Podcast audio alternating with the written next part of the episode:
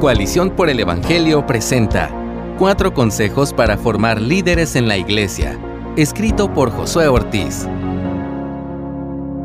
El trabajo pastoral consiste en gran medida en predicar y enseñar.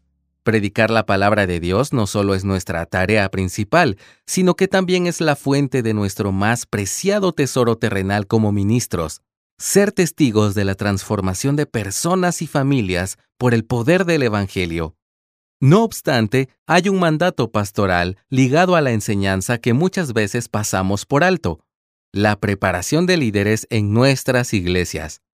Pablo lo explica así en 2 de Timoteo 2.2. Y lo que has oído de mí en la presencia de muchos testigos, eso encarga a hombres fieles que sean capaces de enseñar también a otros. Los pastores somos llamados no solo a predicar el Evangelio y velar por el bienestar de la congregación, sino también a entrenar a futuros líderes.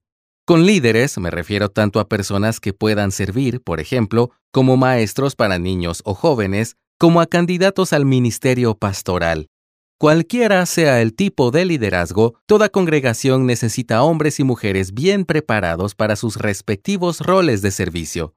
Una iglesia bíblica es una iglesia de líderes bíblicos, y esto no se logra de forma casual, sino que es el resultado de una práctica intencional. Permíteme darte cuatro consejos bíblicos que te ayudarán a cumplir esta labor en tu ministerio pastoral. Número 1. Piensa a largo plazo. Un peligro común en el ministerio pastoral es pensar solamente en el presente. Nos enfrentamos a tantas cosas que demandan atención inmediata que podemos olvidar que no todo se trata de dar soluciones, sino también de iniciar construcciones. Me refiero a que no debemos consumir todo nuestro tiempo en cumplir tareas y descuidar el desarrollo de relaciones con personas que puedan asumir responsabilidades en la iglesia local en el futuro. Necesitarás discernimiento y sabiduría para evaluar quiénes son los líderes potenciales. También te animo a que no caigas en la trampa del perfeccionismo ni en pensar que nadie puede hacer las cosas bien. Sin embargo, he notado que, por lo general, el problema con la formación de líderes no es que no buscamos ayuda, sino que la buscamos demasiado rápido. Muchas veces nos falta paciencia y tomamos decisiones apresuradas en la elección de líderes. Esto es más común cuando la iglesia lleva poco tiempo de ser plantada o donde el pastor es bivocacional.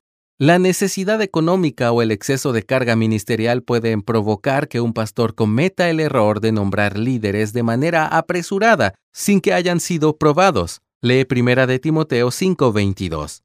Es por eso que la preparación de líderes debe ser un proceso de largo plazo. Recuerda, tú no haces pastores, diáconos ni maestros, Dios los levanta. Tú solo recibes el discernimiento para confirmar junto a la Iglesia ese llamado en sus vidas, de acuerdo a los lineamientos que el Señor ha dejado en su palabra, en pasajes como Primera de Timoteo 3, del 1 al 13. Lo que podemos hacer como pastores es diseñar un plan a largo plazo que cultive, desarrolle y nutra esas virtudes en la vida de los candidatos al liderazgo, dándoles espacio para el servicio y la evaluación. Si alguien no cumple las características bíblicas, Simplemente no puede ser un líder de la iglesia, por mucho que a veces nos cueste aceptar esto. Te recomiendo que ores en todo tiempo para que Dios te muestre quién o quiénes pueden participar en este plan de formación. Déjales claro a los candidatos que no están compitiendo por un puesto, sino que se están capacitando en el servicio, el liderazgo y la enseñanza, en medio de este proceso, que tu propia vida sea un ejemplo sincero de liderazgo bíblico que refleje a Jesús. Es probable que tome algunos años identificar y formar líderes, pero hazlo con paciencia. Será tiempo bien invertido. Número 2. Promueve la rendición de cuentas. El llamado a vivir en integridad no es opcional para ningún cristiano, y mucho menos para quienes están en el liderazgo. Santiago nos recuerda que aquellos que enseñan a la congregación deben estar conscientes de las responsabilidades de su llamado. Lee Santiago 3.1. Por esta razón, promueve la rendición de cuentas. Este objetivo puede hacerse de diferentes maneras. El punto es que haya un tiempo y un espacio regular para que los líderes puedan hablar con sinceridad y confianza. No se trata de un proceso legal de investigación, No es un juicio o un interrogatorio, ni mucho menos debe dar oportunidad a la murmuración. Más bien, una rendición de cuentas edificante se construye sobre tres ejes. La edificación, según Primera de Tesalonicenses 5:11, la exhortación, conforme a Hebreos 3:13, y confesión de pecados los unos a los otros, como dice Santiago 5:16. La rendición de cuentas es menos un acto de supervisión y más un acto de amor por el prójimo. Es un medio de gracia para los humildes, para los que odian su pecado y lo quieren vencer. Aunque esta práctica es para todos los creyentes, será crucial para la longevidad y buena salud de todo liderazgo. Sería triste que una maestra de niños o un líder de adolescentes no sientan la confianza de pedir ayuda por miedo a ser ridiculizados o aislados por sus fallas. Una cultura sana de rendición de cuentas previene problemas serios prolonga la salud espiritual de los líderes y fomenta la unidad de toda la iglesia. Número 3. Prepara con teología.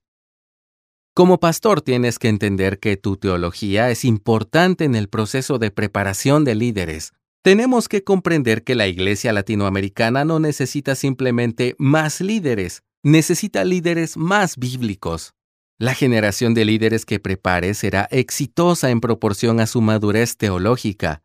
Con esto no me refiero a que debes enviarlos a seminarios, aunque ciertamente sería una buena opción si existe la posibilidad. Más bien me refiero a que, como pastor que forma líderes, cultives una disciplina de estudio teológico que te ayude a estar en constante crecimiento para enseñar esto también a otros.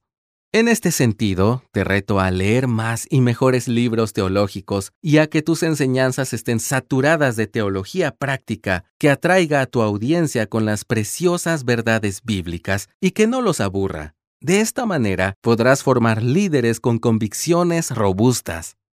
Número 4. Prioriza las familias. No quiero pasar por alto que aquellos que no son líderes piadosos en sus hogares tampoco lo serán en la iglesia Lee Primera de Timoteo 3 del 4 al 5. Cuando estés formando líderes, ayúdales a priorizar el servicio a sus familias sobre el servicio a la iglesia. No tengas a tus líderes cumpliendo tareas todo el tiempo, ni les exijas más de lo que pueden dar. No dejes que el ministerio los separe de sus familias. Recuerda que los líderes sanos tienen familias sanas. Si su matrimonio está bien, entonces podrán ser de gran bendición para el resto de la iglesia. Si enseñan bien a sus hijos, podrán enseñar mejor en el ministerio de niños. Si sirven en sus casas, si aman a sus cónyuges, si pasan tiempo a solas con Dios, entonces servirán a la iglesia con un corazón puro y un testimonio sólido. Aunque existen muchos consejos para la formación de líderes en la iglesia, es mi oración que estos puedan ser útiles en tu ministerio pastoral. Que Dios te dé el gozo de ver líderes bien preparados que puedan ayudar en el ministerio y ser de gran bendición para todo el pueblo de Dios. Gracias por escucharnos. Si deseas más recursos como este, visita coaliciónporelevangelio.org.